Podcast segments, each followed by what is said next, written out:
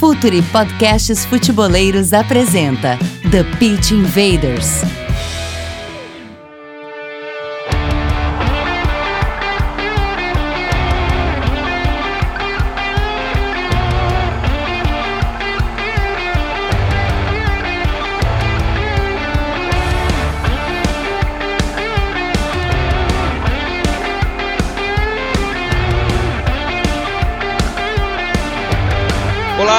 Futeboleiros! Olá, futeboleiras! Futuri Podcasts Futeboleiros apresenta The Pitch Invaders, episódio 110. Meu Deus, 110! Com a força do nosso parceiro de sempre, editora Grande Área e Real Fever, o melhor fantasy do mundo. Atenção, tá valendo a Liga Pense, Liga Futuro Pense o Jogo lá no Real Fever, hein? Final, campeão ganha um curso online do Future Lab. Estamos no ar em mais uma invasão pelo SoundCloud, iTunes, Deezer, Spotify e pelo www.futuri.com.br. Cadastre-se no curso online de análise tática Pergunte ao Jogo do Futuri Lab com Eduardo Secone. Primeira aula é grátis. Quem faz a primeira aula acaba se matriculando no curso porque é fantástica. Faça carreira em clubes como analista tático ou potencialize seu canal de geração de conteúdo sobre futebol. Curso Pergunte ao Jogo. Acesse o www.cursos.futuri.com.br. Inclusive, falar nisso, Secone postou no Twitter que dia 12 de outubro fazem 10 anos do blog Preleção. Um marco na análise tática do Brasil. O blog Preleção acho que foi o primeiro documento que se tem sobre análise tática no Brasil, pelo menos nessa era moderna, pelo menos em internet. Bom, e eu já vou deixar uma dica futeboleira fora de hora de hoje aqui. Procurem pelo blog Preleção, tem muito conteúdo lá. Parabéns, Secone, obrigado pelo conteúdo, pela parceria, por confiar no Futre. A invasão está apenas começando.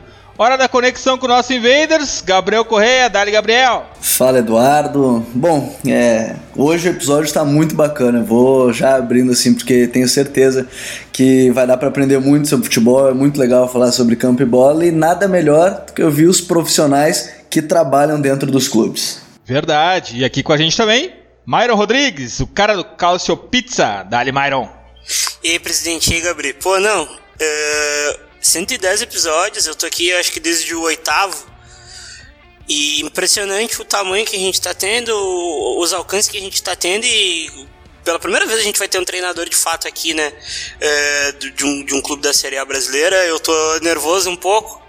É, vi, vi os jogos do time essa semana toda aí pra, pra chegar aqui bem armado e ter o que debater aí. Vamos lá, vamos pra cima. É verdade, Mário. E outra coisa, a gente ainda não pode falar tudo, mas outubro tem sido um mês fantástico para o Futre. Aos poucos a gente vai divulgando as novidades, tudo que está acontecendo com a gente. A gente está crescendo muito, a, a forma de análise do jogo, a nossa invasão está se consolidando. Isso é um orgulho para a gente. Aos poucos a gente vai falando sobre isso, vai abrindo para os nossos invaders. Mas uma coisa que nesse mês de outubro também nos consolida, também nos dá tamanho, é o convidado que está aqui com a gente hoje. Que honra para o Futre. Futeboleiras, futeboleiros, Thiago Nunes, atual técnico do Atlético Paranaense. Seja bem-vindo, Thiago. Olá, meus amigos, muito obrigado pelo, pelo convite. A, a honra é toda minha. Né? Vocês né, estão aí construindo né, um, um, um acervo aí para o nosso futebol que, que é incrível, né, com bate-papo com pessoas geniais, falando de futebol, engrandecendo né, esse esporte que a gente adora. E a gente acaba repetindo muitas vezes que quem trabalha às vezes não tem tempo de produzir, né? E quem produz muitas vezes não tem tempo de trabalhar no futebol. Então é legal quando a gente consegue né, falar sobre o esporte com um, um viés um pouquinho diferente. Contem comigo, né? Aí para colaborar, tentar contribuir um pouco do que eu já passei nesse futebol e aprender um bocado também com vocês aí. Vamos lá, invaders, vamos invadir a mente do furacão.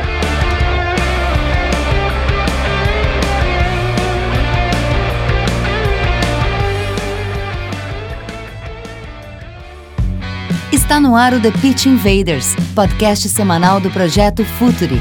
Cultura, análise e informação, com a profundidade que o futeboleiro merece.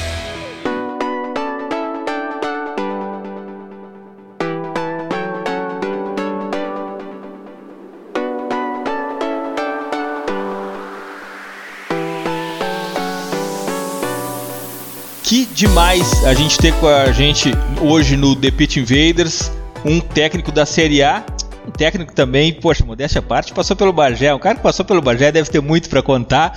Um Jalde Negro, que, que demais está com o Thiago Nunes aqui com a gente. E Thiago, uh, é claro que isso é uma brincadeira, né? Uh, mas ter passado pelo interior do Rio Grande do Sul e hoje na Série A do Campeonato Brasileiro, num grande time do cenário, também imagino que tenha muito impacto no teu trabalho quando se refere à influência do conceito e da cultura do local no teu trabalho.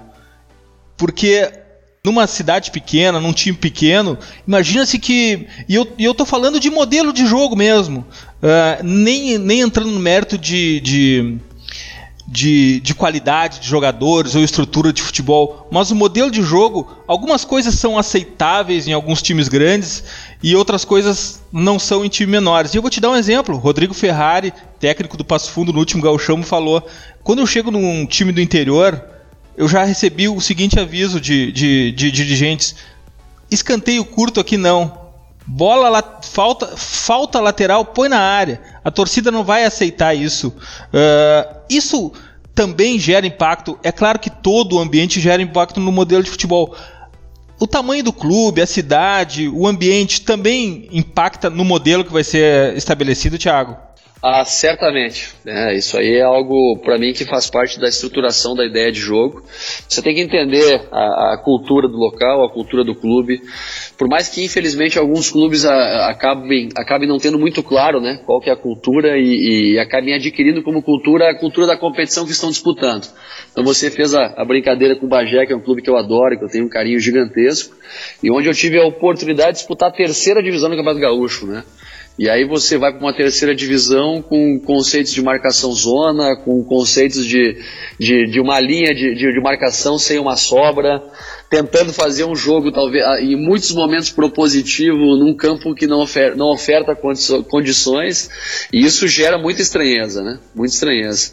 Então nós como, como profissionais de futebol temos que ter, acima de tudo, né, a, a, a capacidade de contextualizar onde estamos. Né? E aí existe uma linha muito tênue né, entre contextualizar onde estamos e tentar aplicar o futebol que melhor se adequa, se adequa para aquela realidade e as nossas convicções e o que mais nos agrada em termos de futebol. Né? E, e, e eu, eu, vejo muitas, muitos profissionais, muitas pessoas debatendo sobre o jogo e às vezes causa estranheza quando eles. Não, eu tenho a minha maneira de jogar e não abro mão. Né? E talvez o que eu tenha tido de maior ganho né, na minha carreira até hoje foi ter tido a oportunidade de trabalhar em diversas divisões, diversos cenários diferentes. Isso aí me trouxe um repertório e um desapego da ideia ideal. Né, um desapego da ideia ideal. Hoje, hoje, assim como já o Guardiola já falou em outras oportunidades, eu sou talvez o maior ladrão de ideias aí que existe no futebol, porque eu tento é, pegar de tudo um pouco, tentar contextualizar com o momento que eu vivo e aí tentar tirar proveito do que a gente, pela experiência, acabou adquirindo em termos de, de entender o perfil dos jogadores que estão conosco, o perfil do clube, o perfil da competição e aí tentar aproximar o máximo para aquilo que pode nos levar a vencer ou não, né? É, isso é muito importante, Thiago, essa questão da flexibilidade com conceitos, que a gente sempre fala no, no, no futuro, né? Não existe ninguém mais guardiolista que os fãs de Guardiola, né? Porque os fãs de Guardiola acreditam muito numa ideia do toque de bola e e não alteram jamais as possibilidades, o jogo de posição, enquanto que o Guardiola já mudou isso há muito tempo, né? Ele já nem joga tanto assim com o jogo de posição. Então é muito importante essa flexibilidade de ideias. Fala, Gabriel. É, eu acho que a, a gente até falava sobre isso na última live, né, do YouTube, que é, é bem essa frase. Às vezes o, os torcedores e fãs do Guardiola acabam se apegando muito mais nas ideias. E antes de entrar, de entrar nessa parte de conceitos táticos, eu acho que é importante também e, e fica essa questão para o pro professor Thiago Nunes que se o Eduardo falou que tem que se entender o contexto da cidade na parte tática, o quão importante e foi nesse seu crescimento todo o conceito das pessoas, porque trabalhar com jogadores na terceira divisão é, do Campeonato Gaúcho, as pessoas que jogam, é bem diferente, imagino, do que trabalhar com os jogadores que estão num clube da primeira divisão do Campeonato Brasileiro. Como é que é também essa evolução em, em, lidar com o lado humano do jogador, que cada vez está mais em evidência aqui no nosso futebol e cada vez mais em debate, na verdade, professor? Eu penso que essa é a parte mais legal, cara, porque não, não tem uma diferença tão significativa como todo mundo uh, imagina, sabe? Uh, o perfil do atleta, os comportamentos, uh, as, as manias, a desconfiança, a confiança no treinador também, isso é um padrão de comportamento independente da divisão que você se encontra. Esse, essa capacidade que você tem que ter de convencer o atleta a fazer o que você gostaria que ele fizesse, uh, e, e, principalmente que ele acredite naquilo, isso aí eh, não muda. Né? E posso te falar com toda, com, toda, com toda certeza que ações que eu praticava lá nos clubes da segunda, da, terceira divisão da Camaro Gaúcho, eu pratico aqui também, em termos de gestão, em termos de, de, de convencimento dos atletas. O que muda efetivamente é, é, a proporção, a visibilidade, a exposição que as atitudes que a gente toma acabam tendo. Né? E assim funciona também para os dirigentes, porque o perfil do dirigente do clube pequeno ele é muito parecido com o perfil do dirigente do clube grande. Todos querem ganhar, todos querem eh, ter o melhor futebol, todos querem ter evidência, né? todos querem, almejam vender um jogador, todos querem ter a participação também nas, nas vitórias, né? querem cobrar o treinador na derrota. Então eu te falo assim que, que as diferenças de perfil, elas não são tão gritantes como se imagina. Né? O, que eu, o que eu aprendi com o passar do tempo foi que Uh, a crença, a gente consegue transformar ela em ação quando o atleta percebe efetivamente que você, de maneira genuína, se preocupa com ele. E quando eu falo se preocupa com ele, é quando você está preocupado em melhorar o atleta. E aí vai entrar o papel do professor. E não o professor do banco escolar, né? O do professor aquele que pode sido, ser um cara que não tem um canudo, mas que demonstra o interesse genuíno e que, através do, da sua, do seu interesse, o atleta possa melhorar, possa evoluir, possa se sentir valorizado, né? Então, para mim, isso aí é o pilar fundamental de qualquer processo de gestão, independente do nível que a gente se encontre. Professor, eu vi tu, tu falou agora há pouco que é um, se considera um ladrão de ideias também. E a gente vendo o teu time por aqui, a gente vê, vê muita coisa de, de, de tudo que é lado. A saída é bem estruturada, é um time que joga por baixo. O teu meia, o Pablo, que a gente costuma brincar aqui que ele é o Thomas Miller brasileiro, ele, ele perambula pelo ele perambula pelo campo todo e é um cara fantástico que a gente gosta muito aqui. Uh, quais são tuas referências Myron, no Myron, hoje a gente achou alguém que enfim vai responder aquilo que a gente não achou resposta ainda. Qual a posição do Pablo? É, isso ele vai responder pra gente Até depois. Até o final ele responde. É, ô, ô, ô, professor, quais são as referências no jogo, assim, de, de, Porque aqui no Rio Grande do Sul também, o pessoal não, não sabe, ou é Enio Andrade, ou é o. ou é o outro lá que me fugiu o nome também, agora é Manitite. Quais são as referências no jogo? Cara, eu vou, eu vou, vou ser muito sincero, assim, as minhas referências passam pelos caras que eu trabalhei, velho sabe? E tem muitos treinadores aí que não são conhecidos do cenário nacional, como Irani Teixeira, que nos deixou algum pouco, pouco tempo aí, um treinador que eu trabalhei no interior do Rio Grande do Sul, uh, o professor Tadeu Menezes, lá de Santa Maria, né, que eu aprendi bastante com ele, o Jair Galvão, de Juí, sabe? Como o Paulinho Víssimo, outro cara de Juí, sabe? Caras que, caras que, que viveram futebol e eu aprendi muito observando o que eles praticavam em termos de gestão, em termos de jogo. Lógico que a gente não é, uh, acaba não ficando a, a, a, parte do processo todo, né? A gente acompanha o futebol como um todo, futebol mundial. Mas eu cito esses caras aí porque são caras que eu convivi com eles na prática, né? Poderia falar do Tite, posso falar do Guardiola, do Mano, do Filipão, do Murici, do Celso Rotti, caras que, que, eu, que eu tento observar ou já observei em algum momento, mas eu não trabalhei com esses caras, né? Então eu não, não sei efetivamente o como eles pensam na hora de passar a informação para o jogador ali. Uh, quando eu tive uma passagem de um ano pela base do Grêmio, um dos caras que eu, que eu, que eu mais uh, aprendi vendo operacionalizar o jogo de, de proposição, o jogo de apoio, foi o professor André Jardini né? Um cara que eu, que eu, que eu ali, ali olhar alguns treinos dele para entender como ele operacionalizava essa questão do jogo de aproximação, das, das combinações. Outro cara que, que eu aprendi bastante, tendo como referência mais a parte defensiva, o James Freitas, que trabalha agora de auxiliar do Roger já há um bom tempo. Então são caras aí que eu devo estar esquecendo alguém provavelmente, mas caras que foram formatando as minhas ideias de jogo. Lógico, que eu acho que o maior, o maior, o maior ganho de qualquer profissional possa ter é saber que se você repetir a mesma ideia de um trabalho para o outro, você está defasado. Né? Você tem que evoluir, você tem que melhorar, você tem que mudar ou contextualizar. Sabe? Isso eu acho que faz a diferença e, e essa trajetória aí de 17 anos do futebol me fez experimentar eu acho que quase todos os cenários em termos de ideias de jogo, sabe? Ligação direta, jogo de bola parada, uh, marcação individual 100%, individual no setor, marcação zonal, sabe? Então, essa gama de, de referências acabou que me deu hoje um lastro que eu acho que na Série A, principalmente do brasileiro, um calendário insano que a gente tem, faz uma diferença tremenda, que é dentro do, da ideia de jogo, você colocar os jogadores que melhor se qualificam individualmente para executar as funções.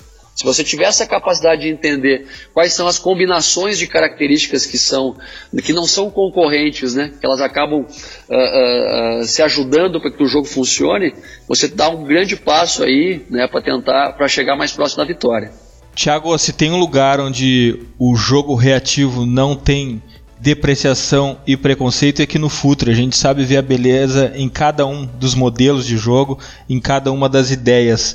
Mas a gente vê que há um muito desequilíbrio também no Campeonato Brasileiro. Existe muito mais reativo do que proposição. Uh, e a gente já falou com muita gente sobre isso, sempre essa conversa vem à tona. Uh, tempo de trabalho, calendário e até falta de experiência em propor o jogo por que, que é tão, uh, existe uma disparidade tão grande? Existem muito mais clubes uh, reagindo do que propondo o jogo, Thiago? Eu acho que o principal fato é a instabilidade do mercado. Ah, para mim, esse é o primeiro, principal fato. Eu acho que não é o conteúdo, acho que nós temos treinadores, mesmo treinadores aí com, com que, que, que, propõem um jogo mais tradicional, um jogo aí que a gente já vê mais tempo acontecendo, um jogo de encaixe, um jogo de ligação esses caras têm conteúdo para aplicar um jogo, um jogo de, de, de, de, maior complexidade. Mas a instabilidade né, do mercado, porque você hoje tem três jogos, né? A vida do treinador se resume a três jogos no cenário nacional. Se você tem três derrotas, você está muito próximo de ser demitido. Então isso gera né, necessariamente a, o instinto de proteção. E aí, quando se fala em instinto de proteção, é primeiro se defende bem e se arrisca pouco. Né? Então, naturalmente, você acaba a, optando mais por esse jogo reativo sabe? Então, minha avaliação é essa. Uh, acho que nós temos profissionais para criar um, um, conteúdos diferentes, mas aí, que nem você acabou citando anteriormente, a gente tem pouco tempo, a gente não tem muito, muita oportunidade de treino, sabe? E para o treinador que tem conteúdo, o treino é uma ferramenta fundamental, né? Então, hoje a gente acaba não tendo muitos treinadores que dependem do treino. A gente tem mais técnicos, escaladores, qualquer outra coisa, menos aqueles caras que treinam, né, que depende do conteúdo da semana para conseguir reproduzir na hora do jogo. Então eu, eu, vou querer aproveitar, pegar esse ponto da instabilidade, professor, e, e juntar quando, quando você fala de ser um ladrão de ideias e falando sobre esse jogo de, de propor quando você chega ao Atlético Paranaense, o Atlético tinha um técnico que gostava de propor o jogo, todo mundo sabe que é o técnico Fernando Diniz, e aí uma opinião minha, ele acaba sendo ortodoxo demais, nem quero que você entre nesse mérito, mas eu quero entender o quanto, quando você chega e você sabe de toda essa instabilidade, e pelo que a gente tem acompanhado o Atlético, é um time que gosta de propor o jogo, todos os jogadores eles é, estavam com um treinador que gostava disso e você também é um técnico que gosta de propor o jogo. O quanto deu para aproveitar e nessa questão de instabilidade, essa, esse imediatismo nas atividades fez com que os jogadores que já treinavam dessa forma, para você colocar algumas ideias suas em práticas e, e, se tornou um pouco mais fácil, entre aspas, vou usar a palavra entre aspas porque nunca é fácil de, de maneira geral treinar. Como é que foi para você nessa sua chegada de um imediatismo, é, dessa instabilidade e pegar um trabalho para tentar propor, jo propor jogo no Atlético Paranaense? Primeiro eu vou te, te, trazer uma reflexão, que eu acho que isso aí não tem nada de novidade, mas só para tentar contextualizar um pouco da minha resposta.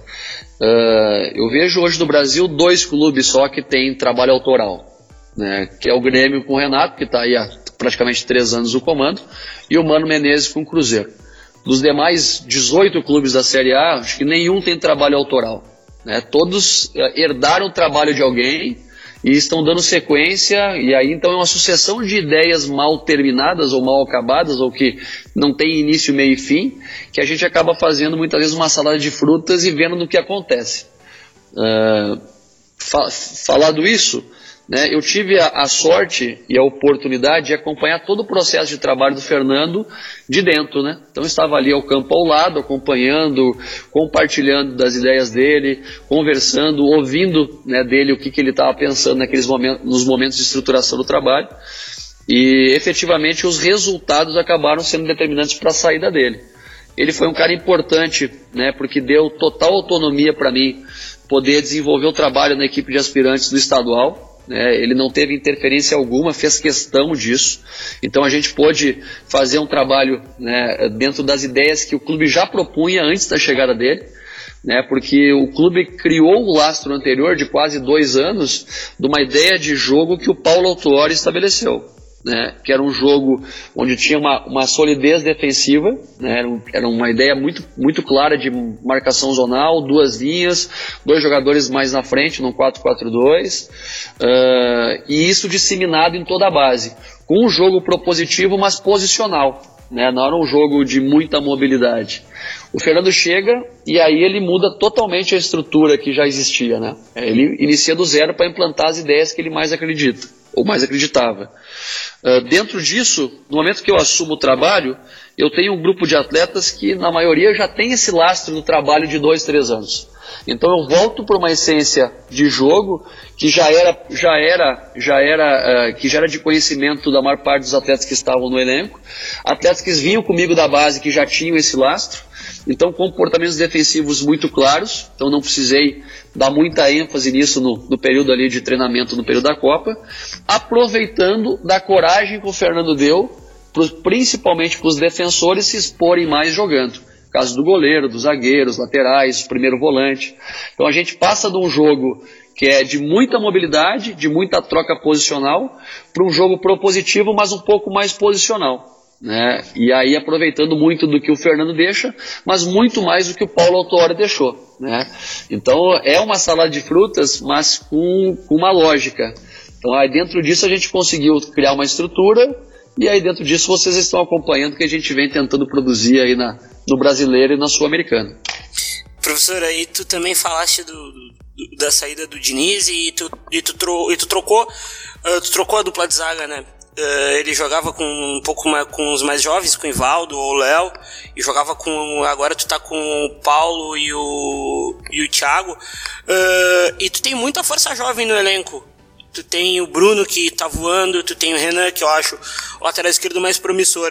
Eu vou te, eu vou te colocar duas perguntas numa só. Uh, qual é a diferença do, do zagueiro um pouco mais jovem, o, do Léo e do, e do Ivaldo, que são bons, eles têm muito futuro para os veteranos. E aonde pode chegar o Renan Lodi? Porque ele, pelo que, pelo que a gente vê e a gente debate entre a gente, ele é um lateral muito maduro para a idade, cara. Ele é muito bom para a idade. Ele tem um nível técnico muito grande. Eu quero saber qual que é o potencial dele também. O trio de zaga que o Fernando utilizava, inicialmente era o Paulo, o Thiago, Heleno e o Zé Ivaldo. O Léo Pereira não jogou com o Diniz. Né? O Léo Pereira ele vem, ele vem para a equipe principal comigo. É, ele esteve no aspirantes comigo, era a dupla de zaga do aspirantes, era o Léo Pereira e o Zé Ivaldo. Então o Léo vem comigo. Assim como o Diego, lateral direito, né, que também não estava jogando, sobe junto. O Renan né, uh, acabou também, não vinha jogando com o Fernando, ele optava pelo Carleto. Eu acabei, né, por já conviver com o Renan e também acreditar nesse potencial técnico e nessa maturidade, colocando ele para jogar. Depois veio a venda aí do Carleto, que acabou também liberando ainda mais a, o espaço para que ele pudesse ter essa oportunidade. Assim como o próprio Bruno Guimarães, que é um jogador que, que vem jogando muito com a gente, o Marcinho acabou tendo mais espaço. A gente foi buscar o Wellington no mercado, do Vasco da Gama, que, é um, que é um, era um jogador que já jogou até de meia na formação do São Paulo, mas a gente trouxe para ser um, um primeiro jogador de saída de bola uh, a chegada do Marcelo Cirino. Então houve uma, uma reformulação bem significativa assim, no elenco. Né? E, e, e aí, voltando à tua pergunta em relação à idade, eu acho que esses caras assim, eles trazem ambição, eles trazem fome. Além da qualificação para jogar, eles têm muita disposição para querer buscar o seu espaço. E aí você tem que ter, na minha opinião, uma, um equilíbrio muito, muito, muito, muito bem desenhado sobre a experiência e a ambição. sabe? A vitalidade. Porque num campeonato que tem muitos jogos e que você joga Sul-Americana, Brasileiro, Copa do Brasil, né? Você acaba tendo que ter lastro físico para suportar o maior número de jogos possíveis. E aí a juventude te ajuda nisso. Ano passado o Atlético tinha uma equipe muito experiente, que tinha Grafite, Eduardo da Silva, Carlos Alberto, eram jogadores Fabrício, e eram jogadores que tinham mais idade e que não conseguiram dar uma sustentação durante muito tempo. Então a, a juventude nos alia isso, nos traz esse, esse, esse handicap. O Renan, cara, o Renan é um jogador que chegou com 14 anos na base do Atlético e talvez seja um dos jogadores do elenco com maior minutagem que chegou na equipe principal. Porque ele vem jogando, ele foi, ele, ele foi muito exposto a jogar né, não só competições estaduais, mas competições nacionais e internacionais, que o Atlético participou muito nesse processo. E, e ele já foi exposto a disputar competições profissionais quando ele era primeiro ano de júnior. Né, o próprio Paulo Autuori botou ele a jogar numa estreia no Atletiba, coisa de dois anos atrás. Então ele já chega para jogar esse ano no estadual com uma maturidade e um processo muito acelerado, sabe? E aí talvez justifique o que você falou sobre essa, essa, essa maturidade dele para desempenhar o seu futebol. Eu acho que ele tem uma projeção incrível, tem situações ainda que eu penso em termos de competitividade e resiliência que ele pode melhorar. Né? É um jogador que precisa ainda pegar jogos mais agressivos, jogos aí com contexto né, de Libertadores, a própria Sul-Americana contra adversários, quem sabe mais tradicionais ainda, que vão impor um ritmo físico mais forte para cima dele, para que ele possa naturalmente crescer. E aí eu penso que para ele o céu é o limite. Eu acho que é um atleta que pode jogar aí no mais alto nível do futebol mundial.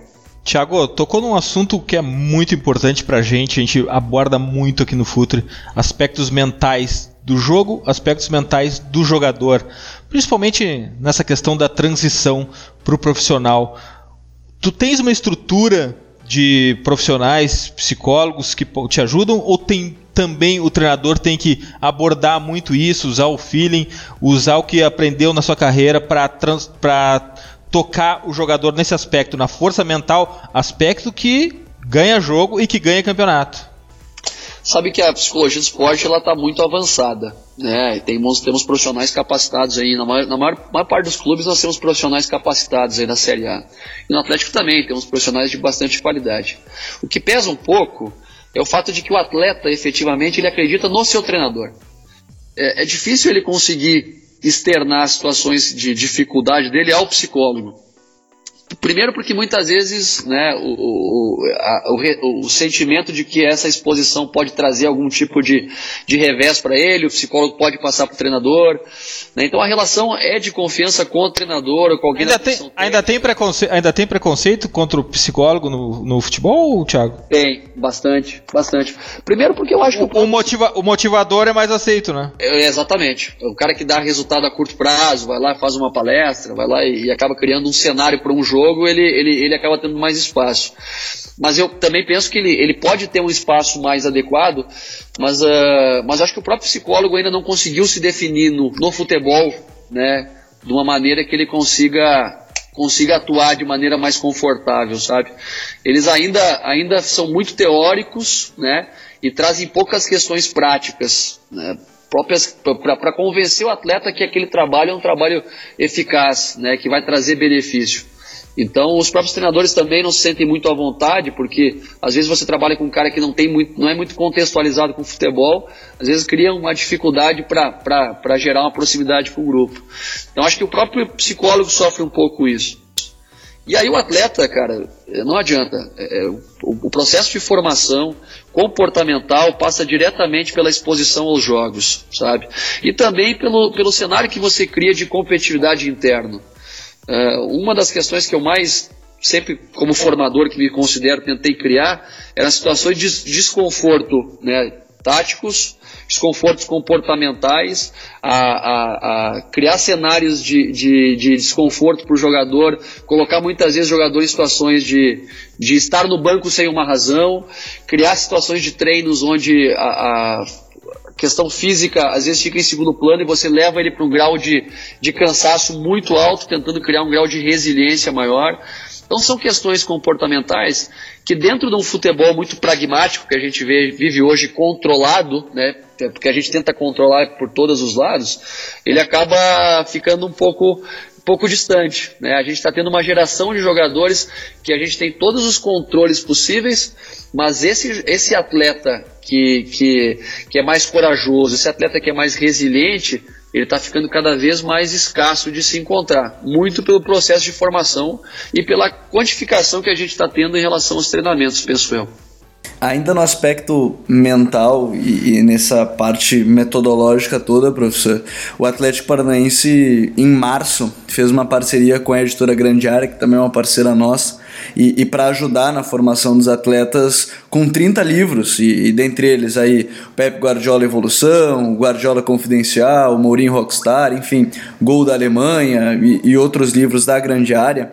O quanto a leitura também para estes jovens, e a gente fala em processo de formação, o quanto essa leitura também influencia, você falou, é da parte dentro de campo, a minutagem, ganhar mais tempo, competições mais difíceis, adversários mais fortes, mas também o quanto naquele tempo de lazer, se o, se o jogador, o jovem, ele está lendo, o quanto essa leitura ela pode ajudar também na formação do que a gente vê no atleta hoje.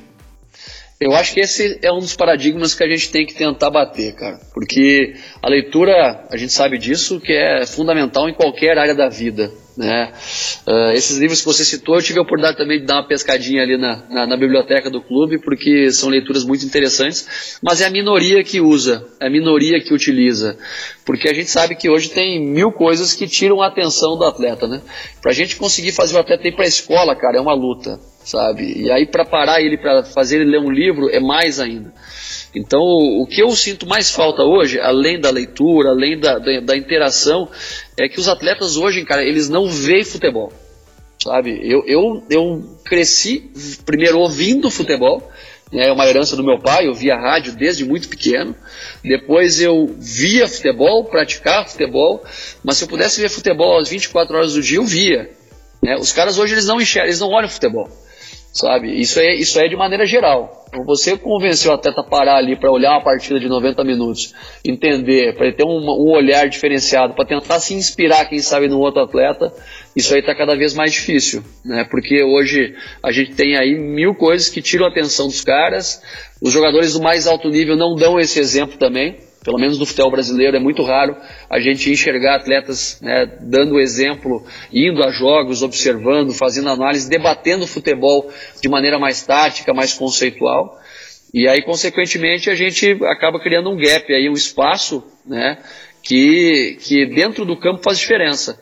Hoje você não consegue fazer um atleta ter essa malandragem, essa esperteza, essa expertise assim para conseguir tirar vantagens, não da regra, mas vantagens do adversário com situações pontuais, né? Porque os caras estão muito crus, muito verdes, né? E aí passa do treinador ter que toda hora se tornar o agente transformador do processo. Isso é uma das coisas que eu mais encho o saco dos caras, que é uh, porque eles não resolvem os problemas do jogo. Hoje a gente criou uma dependência do treinador gigantesca. Né? Então, criar treinos e criar meios para que o, o, atleta consiga criar, resolver os problemas do jogo, e aí entra também a questão da gestão, né? Porque os atletas entre si hoje também se cobram muito pouco, né? Porque não tem esse hábito de gerar, de resolver os problemas. E aí essa supervalorização dos treinadores e essa instabilidade que vive o mercado. Porque dois, três resultados, muda o treinador porque ele se tornou o agente transformador de todo o processo. Uh, professor, uh, seguindo fora do campo, e depois a pergunta vai acabar indo para dentro, pergunta é sobre o análise de desempenho aí. A gente sabe que é muito forte no Atlético Paranaense, aí tem uma estrutura boa para trabalhar com isso, e eu queria saber se você trabalha com aqueles expected goals, que mostra uh, quanta, quanto, quanto perto de fazer o, o gol o jogador tá, e isso é um caso do, do Pablo, que acabou virando um goleador no segundo semestre, tá, tá numa fase maravilhosa, tá guardando guardando todos, guardando todos os gols. Eu queria saber se, eh, com análise de desempenho e, e, das chances que ele criava e acabava não fazendo, eu quero saber se tu acabou criando um cenário para ele, eh, além do tático, que o Pablo ele perambula pelo campo todo, sempre na entrelinha, sempre com muita mobilidade, muita inteligência, porque é um jogador muito inteligente. Eu queria saber se além da, da, do, do uh, da análise de desempenho e do, e, da, e, da, e, do, e do modelo, eu quero saber se tu trabalhou também a confiança do jogador, porque o que a gente está falando da mentalidade ele também é, é muito forte. Eu quero saber se tu trabalhou esse, esse campo com ele.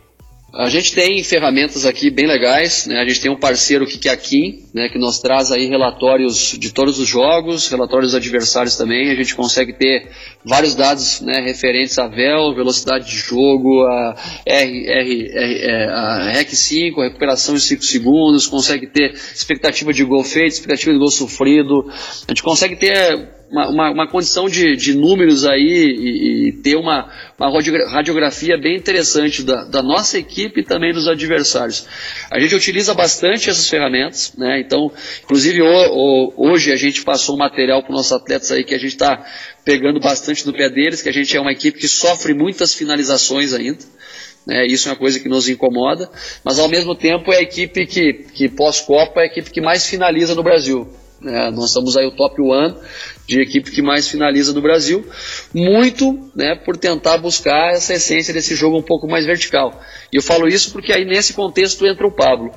O Pablo é um jogador que, que tem um talento muito grande, tem um jogador que tem um refinamento técnico bom, ele finaliza bem, ele consegue trabalhar bem com os. Com, com, com, com, ele é bilateral, trabalha bem com a perna direita e a perna esquerda, ele tem um ótimo cabeceio. E aí ele foi formado num processo onde ele, durante essa, essa, essa, esse, essa formação dele, ele trabalhou de lateral direito, trabalhou de volante, trabalhou de extremo, trabalhou de meia, né? E vem agora trabalhar de centroavante. Então ele, ele tem uma compreensão coletiva do jogo muito aprimorada, sabe? Muito diferenciada. Eu efetivei o Pablo de 9, ou esse jogador móvel ali na frente, porque penso que o Pablo não é um jogador que tem muito recurso de um contra um, né, de drible efetivamente. Ele é um jogador que, que não é um velocista, né, não é um jogador para jogar num jogo de transição efetivamente também mas ao mesmo tempo ele é um jogador que tem esse potencial de definição de jogo. Né? E aí, o jogador com essa capacidade de ocupação de espaço e com esse biotipo e com esses atributos que eu falei, para jogar numa posição onde a bola, a, a, com a ideia de jogo que a gente estabeleceu, que a, ideia, que, a, que a bola chegue muitas vezes lá, ele vai naturalmente ter mais oportunidades de finalizar. E aí está conseguindo fazer muitos gols, é o vice-artilheiro da competição. Cresceu muito em função disso, sabe? Eu não fiz nenhum trabalho especial com o Pablo, né? não falei nada em relação à confiança com ele, não, não, não, não desenvolvi nada em especial com ele. Conversei com ele sobre essa questão de ele ser o jogador de referência. Né? E ele sentiu a vontade para isso, né? ficou muito, muito, muito, muito à vontade na posição e, e aí criou uma sinergia muito grande com, com o próprio Veiga. Né? O Rafael Veiga também é um jogador que não vinha jogando, que a gente colocou e aí são dois jogadores que têm potencial de resolução do jogo muito próximos da, da área de finalização. E aí acabaram crescendo os dois e somado com o aspecto, aspecto coletivo, lógico, né, com Marcelo, Nicão, Marcinho, Rony, La, Plata, né, outros jogadores aí que, que, que jogam ao redor deles conseguiram crescer muito de produção. Então a gente achou a posição do Pablo, enfim, ele é centroavante mesmo, Thiago. Comigo ele é, cara. se, eu, se eu for para outro clube e tiver a oportunidade de trabalhar com ele, ou aqui mesmo no Atlético, comigo ele vai jogar ali. Né? Ele tem essa capacidade de resolução do jogo, ele é um jogador terminal, ele tem muita imposição. E é um jogador muito cooperativo para a parte coletiva, né? Ele é um cara que incomoda o zagueiro, porque ele tira a linha de passe dos volantes, ele pressiona, ele tem uma boa leitura de, de, de indicador de subida de pressão. Então ele é o cara que determina o tempo da subida do bloco para marcar em cima, sabe? Então é um jogador que, pro nosso, pro nosso contexto, ele faz bastante diferença. Deixa, Dinho, eu, é eu, eu, vou Fala, só roubar um pouco a tua vez agora de, de perguntar, porque o, o Thiago entrou num ponto de uma entrevista que eu li do Arthur é, de ontem na seleção. E ele falou agora do Pablo fechar linha de passe, porque o Arthur falou sobre a diferença gritante que ele sentiu de Brasil e, e, e, Barcelona e Espanha, no sentido de sem a bola defender muito mais do que ele defendia até no Brasil, e ele é um volante, o Arthur é um meio campista, mas a gente está falando do Pablo, que é um atacante. Qual é a dificuldade de convencer um atleta que está acostumado desde pequeno, por exemplo, eu sou o artilheiro, eu sou o cara que faz gol, eu sou o driblador, convencer ele que ele é tão importante marcando ou fechando uma linha de passe do que fazendo esse gol, professor? Você só convence esse tipo de jogador se você criar uma atmosfera coletiva para que ele se sinta cobrado ou constrangido. Se você pedir exclusivamente para ele fazer essa ação, ele vai fazer durante um determinado tempo, depois ele vai parar. Ainda mais se ele vem num processo de formação de muito tempo uh, uh, executando a mesma ação. Né? A gente vive um futebol romântico no Brasil, onde o 10, né? É, o 10 não é o cara que não corre para ninguém, o cara é pensante, o cara que joga. E aí, isso é uma, isso é uma das, das divergências que eu tenho com muita gente, que as pessoas têm dificuldade de entender que o futebol, como fenômeno uh, de jogo e fenômeno social, ele mudou. Ele não é o mesmo futebol do que era 10 anos atrás, 20 anos atrás, imagina 30, 40 anos. Né? Então, uh, se bate muito na formação, se bate muito em, em aspectos aí que, que, que, que dizem respeito aos treinadores que estão obrigando os caras a marcar, mas uh, o jogo de futebol, que é um jogo onde o objetivo é vencer o adversário, né, ele exige hoje que você tenha comprometimento de todos para que você tenha coletivamente maior chance de vencer. Quando a gente começa a enxergar o, o, jogo como um fenômeno, fenômeno artístico, bom, aí passa a ser visto com outro viés, né? Aí você pode daqui a pouco ou deve fazer com que o craque do time não marque, você fique esperando que os jogadores façam jogadas mais de efeito do que tentem vencer o jogo. Independente do jogo que eu proponha, que é um jogo ofensivo, um jogo propositivo ou um jogo reativo, na minha concepção não existe bonito e feio, existe tentar vencer o adversário, que é a ideia central de qualquer jogo coletivo de oposição. É, é engraçado porque nos Estados Unidos a gente vê a hora que, o, que, a, que a equipe está sem a bola, a torcida gritando defesa. Né? Grita defesa, defesa, defesa e, e, torce pela defesa. Aqui no Brasil, você defender muito, você é xingado. Né? Então, é, para mim, o importante é quebrar é, essa ideia, esse paradigma, mas conseguir instituir isso aí num atleta que, que não tem por característica fazê-lo, só se você conseguir constrangê-lo coletivamente. Fazer com que o próprio grupo de atletas entenda que ele vai ter que fazer aquilo e cobrá-lo. Senão fica muito difícil realmente e provavelmente o treinador vai, pegar, vai perder emprego em pouco tempo. Teu time tem conseguido roubar a bola no campo de ataque, né, Thiago? A sustentação que, que, o, que o Pablo tem naquela linha de três atrás, ele tem ajudado muito isso. Ou tu avança muito a linha dos teus centrais, teus centrais jogam muito longe da linha de fundo?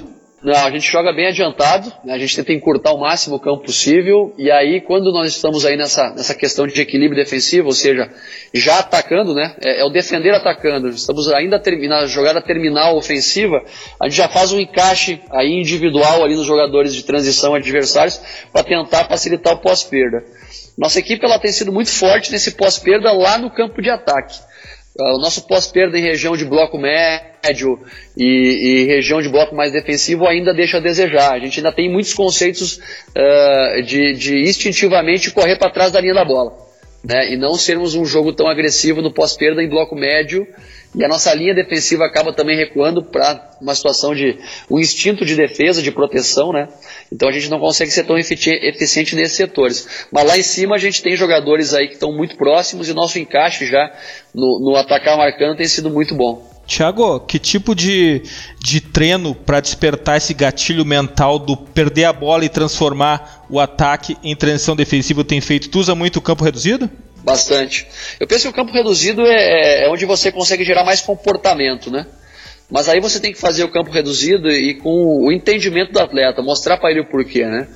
Porque a diferença efetiva entre trabalhar em campo menor e no campo maior é o número de vezes que o atleta exercita a mesma, a mesma, a mesma ação, o mesmo comportamento. No campo grande você é, executa o comportamento menos vezes, né? Então você estimular o cara a fazer muitas vezes o pós-perda, você estimular o cara a estar tá toda hora, sob, mesmo cansado física e mentalmente, estar tá reagindo, isso aí faz com que depois a transferência para o jogo maior aconteça de maneira natural.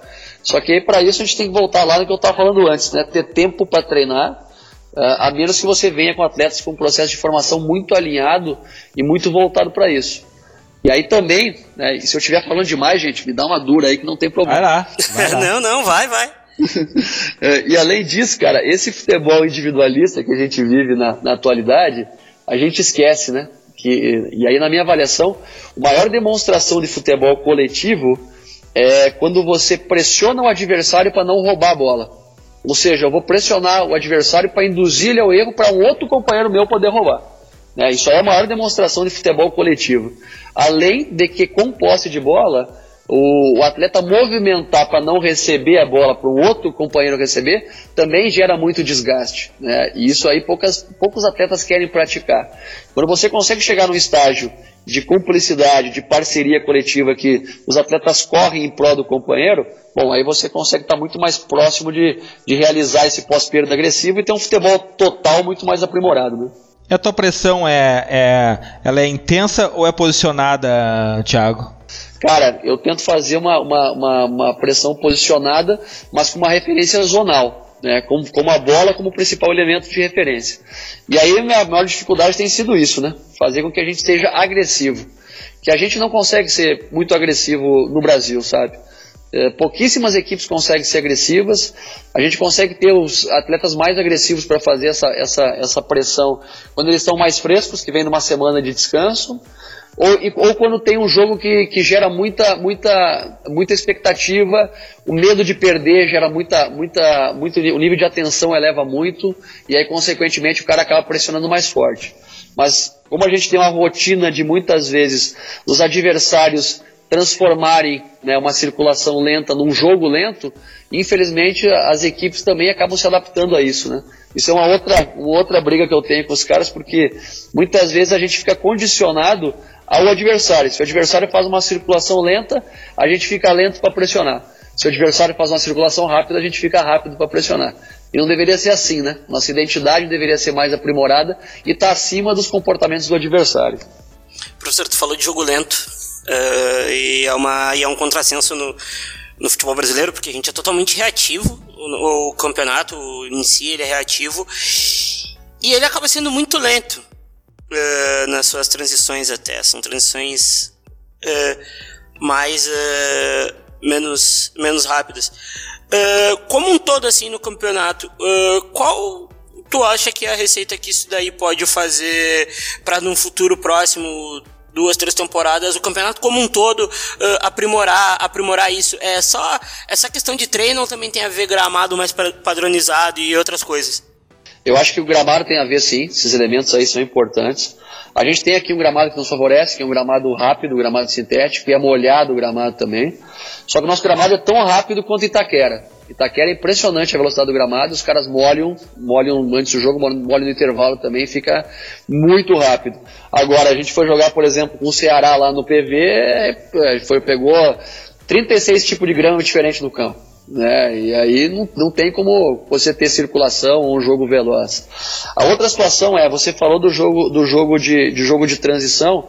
Eu penso que as nossas transições do futebol brasileiro elas são pouco treinadas. Eu acho que a nossa transição é muito mais instintiva. A gente, a gente organiza muitos times para defender e aí uh, coloca na mente dos atletas que ó, roubou a bola, coloca para frente para dois, três caras correrem. Não tem um jogo desenvolvido por um pivô que vai desdobrar uma outra ação ofensiva para gerar o comportamento de, de transição eficiente, para ser mais rápido. Né? E nem muito claro essas questões de, de, de, de, momento de tirar a bola de pressão, momento de, uh, de conduzir a bola para o espaço vazio e tentar acelerar o jogo. Então, acho que vai levar tempo ainda. Né? Volto naquela tecla de que talvez a, a, a, pouca continuidade dos treinadores né, e dos próprios elencos gera essa dificuldade. Penso também que essa falta de identidade dos jogadores, né, de se saber efetivamente se são jogadores para jogar em transição, jogadores para jogar num jogo mais apoiado, também atrapalha e vira essa salada de fruta aí que a gente acaba reagindo a cada jogo, a cada, a cada momento a gente tem uma estratégia diferente e não tem uma identidade muito bem definida de como atuar. Eu, quero fechar, professor, pelo menos da minha parte, com uma pergunta que foi até para as nossas redes sociais. Ele é, é do Ale Moretti, ele é nosso seguidor lá no Futre FC e ele é analista de desempenho. E aí ele gostaria de saber, a pergunta dele completa é como é a sua relação né, com a equipe de análise de desempenho. Mas aí eu vou fazer uma pergunta dentro do que ele acabou mandando, que eu acho que é mais ou menos é, essa parte, que é o que você costuma observar mais na hora de observar e avaliar um jogo do seu próprio time, do time adversário? Você prefere olhar de maneira geral? Quando chega é, o, DVD, o arquivo, enfim, a forma como chega o jogo, o que você observa mais quando prepara a sua equipe e quando olha para si mesmo? Primeiro a gente tem uma ideia de jogo, né, com, com, um modelo muito bem definido do que quer. Né? Então eu acabo olhando muito mais para minha equipe e, e, e, tentando observar se a nossa equipe está conseguindo cumprir né, de maneira eficiente o que a gente propôs em termos de ideia central de jogo. Depois tem as questões estratégicas que elas variam de jogo a jogo, né, questões mais pontuais. E aí é o segundo olhar que eu tenho para a nossa equipe também, para ver se a gente está conseguindo construir isso aí de maneira qualificada. Aí, através disso, a gente usa, sem dúvida, né, a nossa percepção de campo, usa as imagens da nossa própria equipe e usa os dados estatísticos que acabam, né, uma maior parte das vezes, contribuindo para ratificar o que a gente está tá percebendo. Do adversário, né, com a sucessão de jogos, a gente acaba elencando só o que, que é muito pontual. Né? Então, uh, nosso departamento de análise ele já separa né, o que é pontual, o que o adversário se destaca positivamente e negativamente. O que é o ponto forte dos caras e o ponto fraco dos caras. Então, ah, em cima disso, a gente tenta estruturar já para passar para os nossos, nossos atletas o que, que, a gente pode explorar e tentar, em cima disso, tentar criar as, as situações mais estratégicas. Outra situação que a gente adota muito pelo pouco tempo é a gente faz um trabalho de apresentação né, do, do, do, jogo passado, das situações de, a serem melhoradas, é, é, casado já com o próximo adversário. Né? Então a gente, por exemplo, jogou agora o jogo contra, o, contra a equipe do, do, do América Eric. e vai jogar contra a equipe do esporte. Então a gente vai pegar o que algumas situações que o, que o esporte se destacou e algumas situações que a gente teve de, dificuldade na mesma ação que o esporte se destaca no jogo contra o América. Então a gente acaba ganhando tempo e tentando em cima disso construir né, uma, a melhoria. E a outra ação para terminar são as ações individuais. Né? A gente faz muito vídeo individual. A gente separa lances individuais de todos os atletas faz também correções coletivas do setor, então, por exemplo, destina alguns momentos só para a linha defensiva, vai lá e apresenta uma, um material só para a linha defensiva. Uh, pega materiais da nossa equipe, uh, equipes mundiais, né, que fazem bem, e, e, também equipes aí nacionais de divisões diferentes que estão se destacando. Então, te mostra que dá para fazer em todos os níveis, desde que haja um comprometimento aí para que as coisas andem bem. Tiago, tu fizesse uma referência aos esportes americanos, principalmente o basquete, em que a torcida pede, a, grita defesa, defense, defense. E na Copa do Mundo a gente viu muito movimento de basquete em bolas paradas, principalmente bloqueio. E o Atlético Paranaense já fez gol com bloqueio, já fez gol de escanteio, uh, com jogadores bloqueando uh, esse ano. Eu já vi isso. Tu procura futebol em outros esportes? Tu aplica isso no teu trabalho? Aplico Procuro sim. Eu gosto muito de ver futebol americano, cara. Gosto, vejo bastante, assim. Não sou um conhecedor nato ainda, tô, tô mil anos atrás. Mas para mim é um, é, um, é um esporte estrategicamente muito legal de ver, né? E que valoriza os momentos da defesa e do ataque. E, então a gente tenta, sim, criar meios, né, de, de, de tentar, numa bola parada, levar vantagem em cima do adversário. O número de bolas paradas que existe no jogo é gigantesco, né, cara? Então, se você conseguir tirar proveito aí de uma porcentagem, nem que seja pequena, pode resolver o jogo. Aconteceu pra gente contra o Flamengo, por exemplo. A gente fez 3 a 0 no Flamengo, dois gols de bola parada, né? De jogadas trabalhadas. Então, então é, aconteceu contra o Fluminense, aconteceram aí contra, aconteceu contra a equipe do do do, desculpa, agora perdi, o Léo Pereira fez um gol no segundo pau, esqueci contra quem foi aí. Mas a gente fez vários gols aí nessa situação. Então procuro sim estudar. Acho que a marcação zonal que a maior parte das equipes está utilizando acaba hoje também uh, dificultando um pouco mais as ações de jogadas combinadas, mas ao mesmo tempo né, a gente consegue ainda em alguns setores identificar onde a bola pode entrar melhor e tentar induzir o adversário. Invaders, que prazer essa conversa. Demais, pra gente está sendo um orgulho mas a gente não tem todo o tempo do mundo, porque agora é hora das nossas dicas futeboleiras. The Pitch Invaders apresenta Dicas Futeboleiras.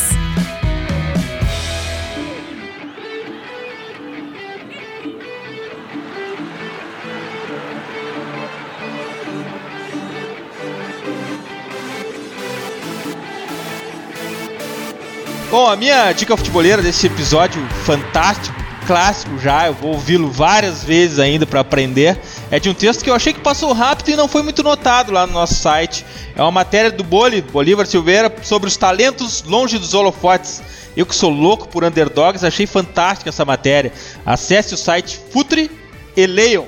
ou depois não reclame quando o Fernando Sobral do Sampaio Correia fizer sucesso em um time que não o seu, ou o Messias do América Mineiro, ou um lateral esquerdo que eu acho simplesmente absurda, uma potência e uma habilidade absurdas que são que é o Léo Pelé do Bahia. Estão tem uma listinha de underdogs lá que vale muito a pena de dar uma olhada e verificar onde por onde andam esses caras que nas próximas temporadas vão despontar no futebol brasileiro. Gabriel, qual a tua dica futeboleira? A minha dica futeboleira também é do site, é, Dinho, que é o texto do Eric Gomes, que é sobre controle orientado de bola. E ele acaba usando exemplos do Barcelona, mas é algo que eu, eu via no, no Twitter muito e um exemplo muito claro para mim é o Bergkamp, que cria chances do nada a partir de domínios. Então, que é algo que vem no futsal, já que a gente falou sobre é, outros esportes, o drible curto, o domínio já saindo da zona de pressão. Acho que é muito legal o texto do Eric tá de maneira bem simples, assim, é, não no conteúdo, mas na forma de se expressar, então tá bem legal. E falando em jovem, eu não poderia deixar de indicar outra situação que não a lista do The Guardian, que já é tradicional, todo ano tem a lista de 60 jovens, The Next Generation, e a desse ano é da geração 2001. Tem três brasileiros, o Ed Carlos do São Paulo, o Rodrigo Raio do Santos e o Lua Cândido do Palmeiras. É, eu fico abismado que a gente já está olhando jogadores nascidos em 2001. Isso faz eu me sentir um pouco mais velho, mas tudo bem, é, a gente vai acompanhar. É uma lista muito legal do The Guardian com 60 jovens nascidos em 2001 para se acompanhar. Graças, Gabriel. Obrigado, agradecer, Eduardo, agradecer ao professor Thiago Nunes mais uma vez por nos atender aqui no, no TPI para falar sobre futebol. É, eu falo sem, assim, de quem está desde o episódio 12 aqui no, no TPI, que sem sombra de dúvida foi é, o melhor dos episódios que eu mais aprendi, uma entrevista assim que eu aprendi demais. Eu quero agradecer mais uma vez ao professor, ao Myron, ao, ao Dinho, porque esse episódio foi demais. Myron, tua dica futeboleira? Uh, antes de agradecer o professor Thiago aí, que teve a paciência conosco de, de atender, gostei demais. Tô, tô, eu vou até para eu vou para para Curitiba, mas eu vou quando a rodada já tiver terminado o campeonato, daí não vai dar para ver o time jogar ao vivo. A minha dica, cara, é um texto do El País que tá em espanhol, mas qualquer Google Tradutor aí ajuda a gente, que é a morte do central clássico. Aquele central que não constrói, não, não, não faz a saída, saída de bola uh, a saída de bola mais elaborada acabou morrendo, acabou ficando pelo caminho. Aí mostra uh, treinadores como o Kik Setien da Espanha, o do, do Betis, que é a sensação, uh, o treinador do, do, do espanhol, Rubi, falando a importância de ter um, de ter um, um central que constrói mais desde trás. Essa é a minha dica da semana. Uh, agradecer agora ao Gabriel Presidente, gostei demais aí do podcast. Valeu aí, até a próxima. Graças, Myron. Thiago Nunes, qual a tua dica futeboleira? Meus amigos, primeiro agradecer muito vocês aí pela paciência, né? Porque falei bastante, se deixar eu fico falando mesmo. Bater papo de futebol é muito legal, cara. Então foi uma honra para mim participar. Espero que de certa maneira possa ter aí compartilhar um pouco das minhas ideias, né? Tenho certeza que nada muito inovador, mas o que a gente vem praticando e eu sempre costumo brincar que se eu cheguei aqui na Série A, qualquer um pode chegar, cara, não é? Tá, tem, tem espaço para todo mundo. Queria deixar uma dica aí de um, de um, livro que é um livro pequeno, um livro, um livro que é gostoso de ler, né, que fala muito para mim sobre paixão pelo futebol e é um cara que, que eu sou fãzaço dele, né, que chama-se Marcelo Bielsa. O livro é Lo Suficientemente Louco, né, uma biografia de Marcelo Bielsa. O autor é Ariel Senosiani. Então é um livro, um livro que, eu, que, que, é, que é em espanhol, mas é um livro pequenininho que fala um pouco da biografia do Bielsa. Esse cara é, é a paixão pura pelo jogo e, e para mim é uma fonte de inspiração também. Graças, Thiago. Tu é o Invader agora. A gente tem muito orgulho que tu tenha participado aqui pelo, muito obrigado por confiar no projeto Futre, obrigado por compartilhar o teu conhecimento, tua experiência, tuas ideias. Volte sempre, portas sempre abertas para ti no Futre, seja aqui, seja no YouTube, no texto, onde for, onde tiver que ser, a gente vai ser sempre, tu vai ser sempre bem-vindo por aqui. Muito obrigado. Obrigado, rapaziada. Contem comigo também aí. Parabéns mais uma vez pelo trabalho, cara. Legal demais o que vocês estão fazendo. Espero que tenham muito sucesso e fico à disposição do que vocês precisarem sempre aí, cara. Invaders, graças por estarmos juntos em mais esse TPI. Nos encontramos a qualquer hora no Instagram, no Facebook, no Twitter, Spotify, podcasts, unboxing, lives e principalmente no www www.futuri.com.br. Toda segunda, 22 horas, nos encontramos na clássica live futeboleira no YouTube. Acessem cursos.futuri.com.br, assistam a primeira aula grátis do curso online de análise tática Pergunte ao Jogo e matriculem-se. Futeboleiras, futeboleiros, nós somos o projeto Futuri e temos um convite para vocês. Pense o jogo. Abraço e até a próxima invasão, The Pit Invaders.